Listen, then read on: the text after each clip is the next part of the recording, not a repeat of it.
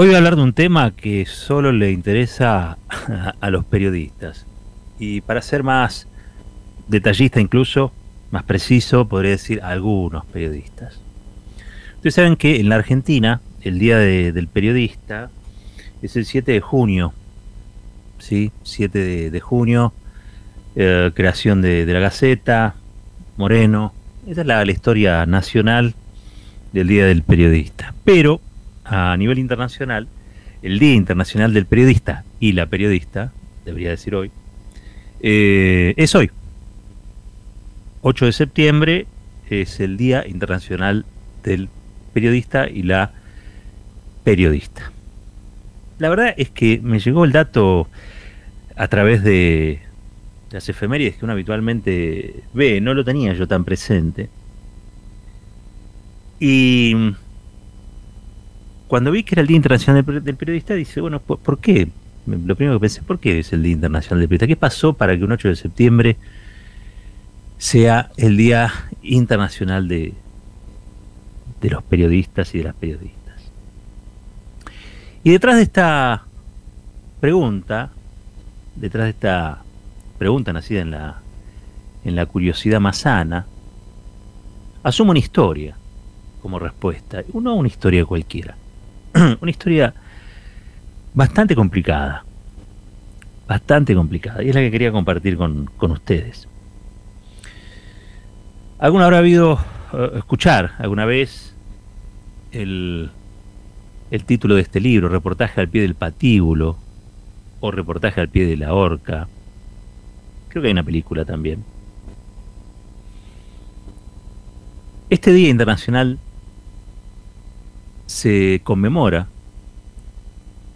la fecha en la que fue asesinado precisamente el autor de ese libro, se llama Julius Fusik, o Julius Fusik. Él era periodista, escritor, había nacido en Praga en el año 1903, fue redactor del diario comunista de esa ciudad, el Rud Pravo, y de la revista político-literaria Tvorba. Desde muy joven se sumó al Partido Comunista militar. En las divisiones internas se inclinó por el ala más dura.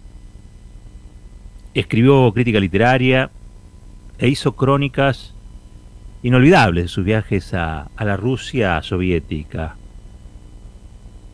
Tras la ocupación alemana, pasó a desarrollar una intensa actividad clandestina y se convirtió así en una de las figuras más relevantes de la resistencia checa.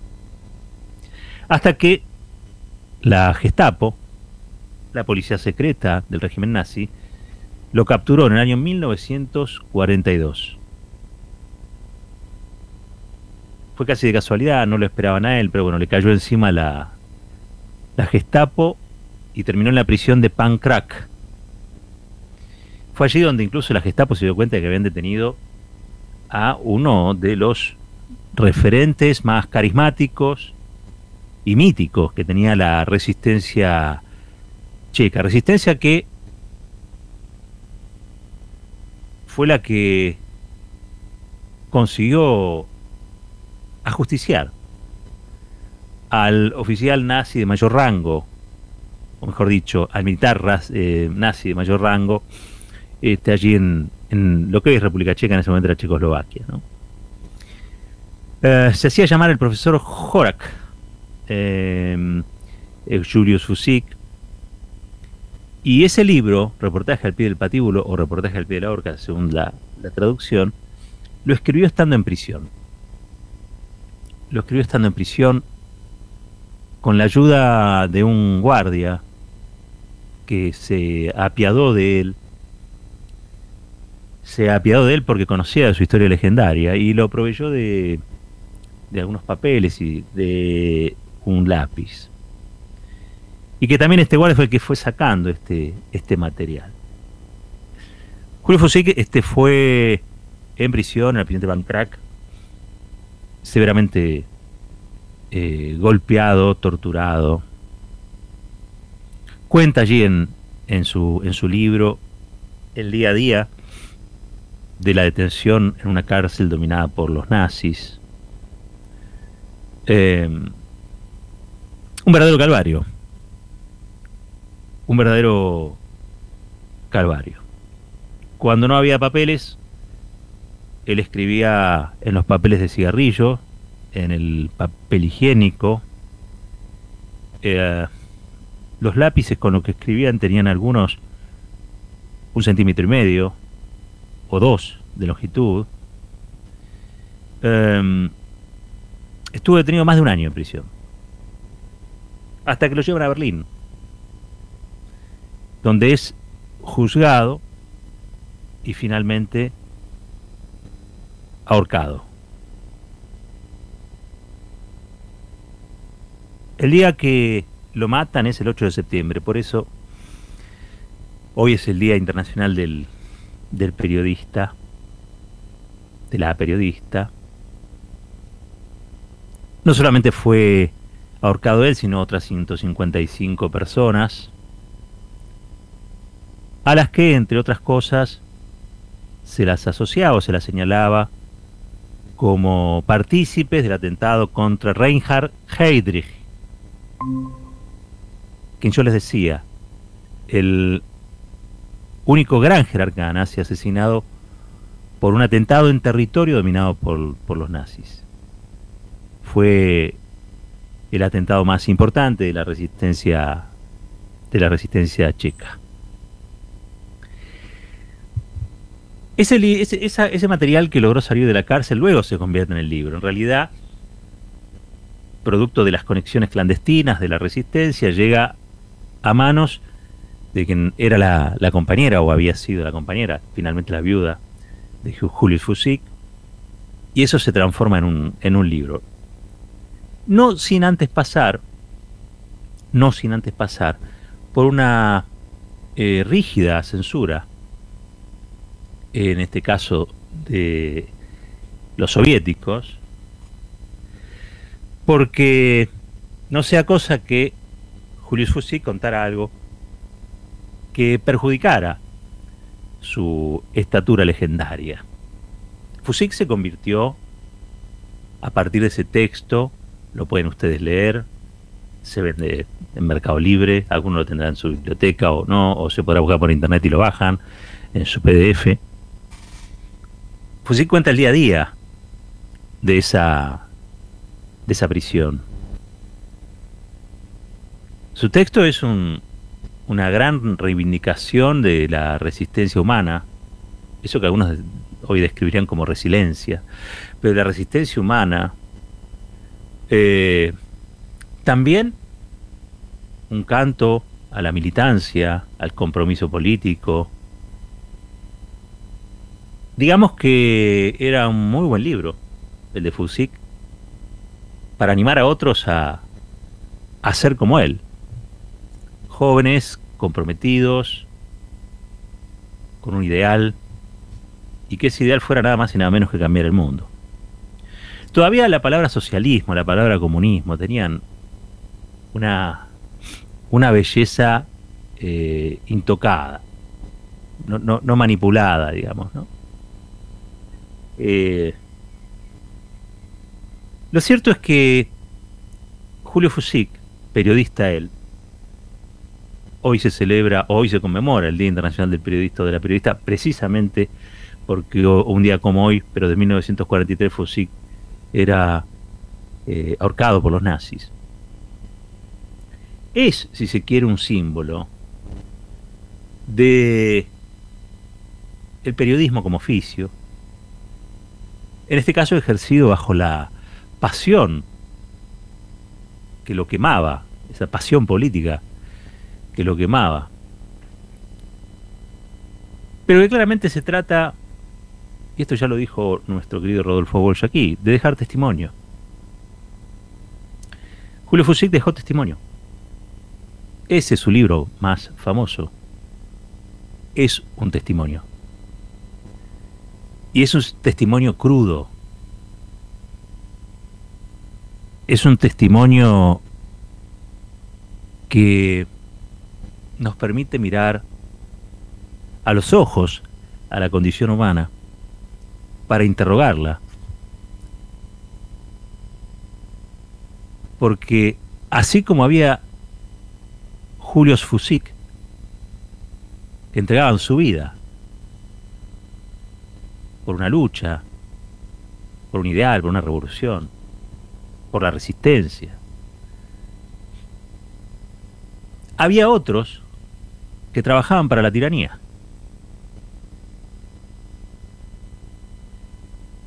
Es difícil entender por qué la condición humana tiene esos niveles de entrega y a su vez esos niveles de crueldad. Muy difícil.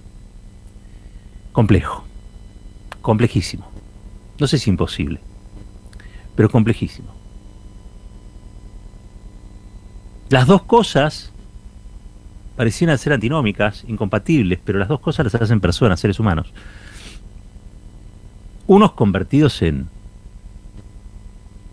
en bestiales, asesinos, y los otros convertidos en leyenda. Porque Julio Fusik no lo sabe, no lo puede saber. Julio Fusik murió en el 1943, pendiendo una soga. En el patíbulo estaba abajo, ¿no? Este, y no se enteró lo que pasó después. La Unión Soviética lo catapultó a la condición de héroe de la clase trabajadora. Checoslovaquia, todavía no había ocurrido la revolución de, Praga, todavía la Unión Soviética era fuerte, venía incluso de triunfar más allá de la guerra y de los de los enormes conflictos y la cantidad impresionante de muertes que dejó la Segunda Guerra Mundial en territorio ruso, todavía estaba potente. La Unión Soviética era o estaba llamada a ser la nueva potencia mundial. El comunismo tenía a escala internacional todavía una muy buena prensa, pese a todo, y una gran influencia, una gran injerencia. El Comintern de aquellos primeros años había dado sus frutos, y aquello que había sido el sueño de tener una internacional obrera y revolucionaria que coordinara acciones a escala global se terminó transformando en un increíble, una enorme red de apoyo a, esa, a eso que, bueno, Fusik había descrito casi como una especie de paraíso, ¿no? En camino al comunismo, que era la Unión Soviética. La Unión Soviética tuvo amigos en lugares insospechados. Todo eso existió. Les decía, la República Checoslovaca, digamos, estaba bajo dominio de la Unión Soviética y Fusik allí fue convertido en un héroe.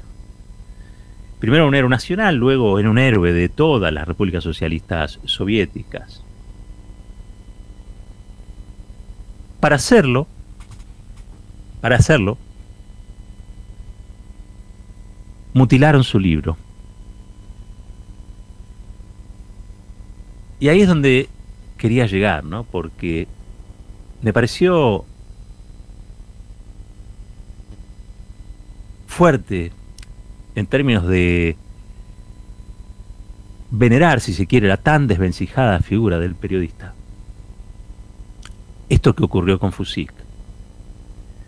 Fusik escribe ese libro en las condiciones que yo les describí, con todas las imposibilidades habidas y por haber, y allí relata que aguantó la tortura nueve semanas. Nueve semanas no habló. No dijo absolutamente nada.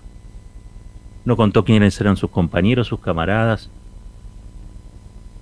no le dio al enemigo ningún dato que pudiera servir para capturar a otros y a otras compañeras de, causa o compañeros de causa. Nueve semanas aguantó Fusik sin hablar. Nueve semanas y un día, Julio Fusik habló.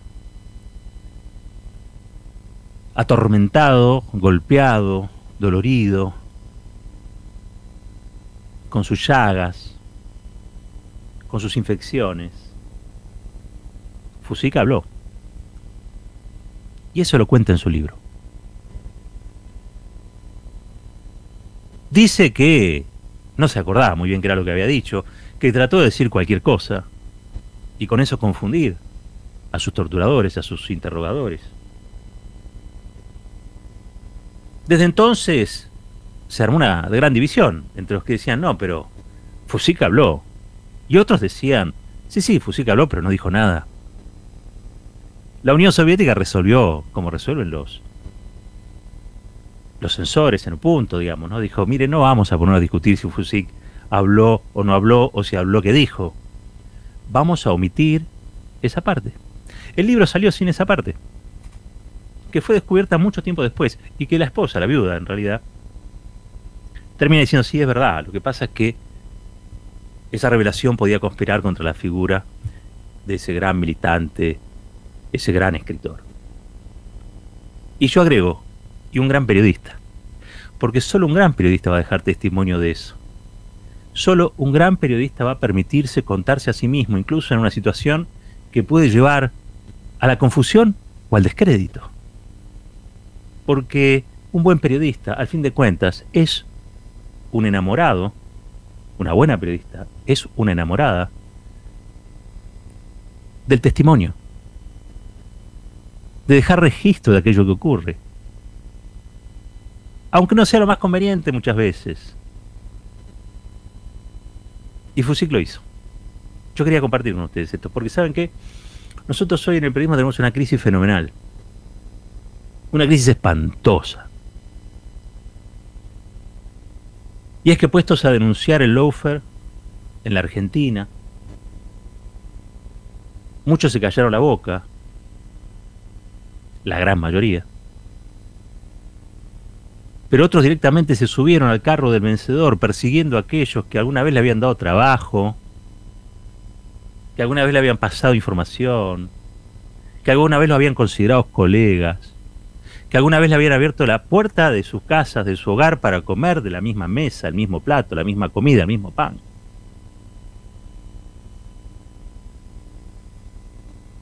Tenemos un problema, Houston. Y la pregunta que me hago es si alguna vez, en la vuelta de la vida, se van a atrever a contar lo que hoy omiten, lo que hoy ocultan o lo que hoy callan. Si van a tener la valentía de Fusik para describir que cuando tuvieron la oportunidad de dejar testimonio, que es lo que manda, es lo que obliga este noble oficio tan profanado, si se van animar a contar, que pudiendo haber callado hablaron. Nadie los va a juzgar por eso. No hay un régimen nazi. No hay un régimen totalitario. Los canos somos malos. el único juicio que van a tener que enfrentar es el de ustedes mismos. Mientras mandaban inocentes a la cárcel. Mientras los sacaban en pijama delante de su familia. Mientras para humillarlos le ponían cascos y chalecos antibalas. Innecesarios. Innecesarios mientras los verdugueaban los guardias penitenciarios en Ezeiza, en Olmos, en Marcos Paz, en Jujuy con Milagro Sala, en Mendoza con otros integrantes de la Tupac y otras integrantes de la Tupac. Mientras todo eso ocurría, alguien dejó de dar testimonio.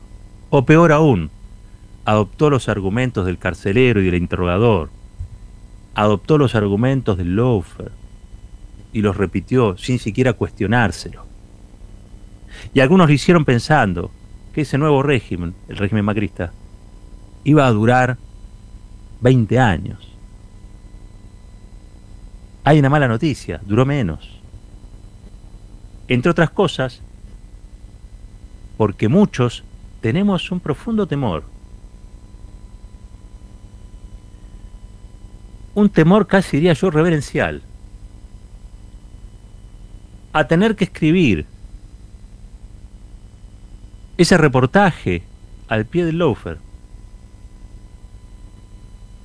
y contar que cuando tuvimos la oportunidad de ser un poquito más dignos y honrar la profesión de Walsh, no lo hicimos no lo hicieron. Me da miedo pensar en esa simple circunstancia. Porque no se ejerce una profesión porque sí. El periodista que se dedica a hacer esto por plata se equivoca. El que le decide hacerlo por fama se equivoca. Uno se convierte en periodista. El día que se rinde enamorado a la verdad. Y trata de que esa verdad sea lo más luminosa posible. Y no que nos devuelva un dedo acusatorio, diciéndonos, cuando en Argentina hubo loafer, vos fuiste cómplice. Esto es fuerte y al medio.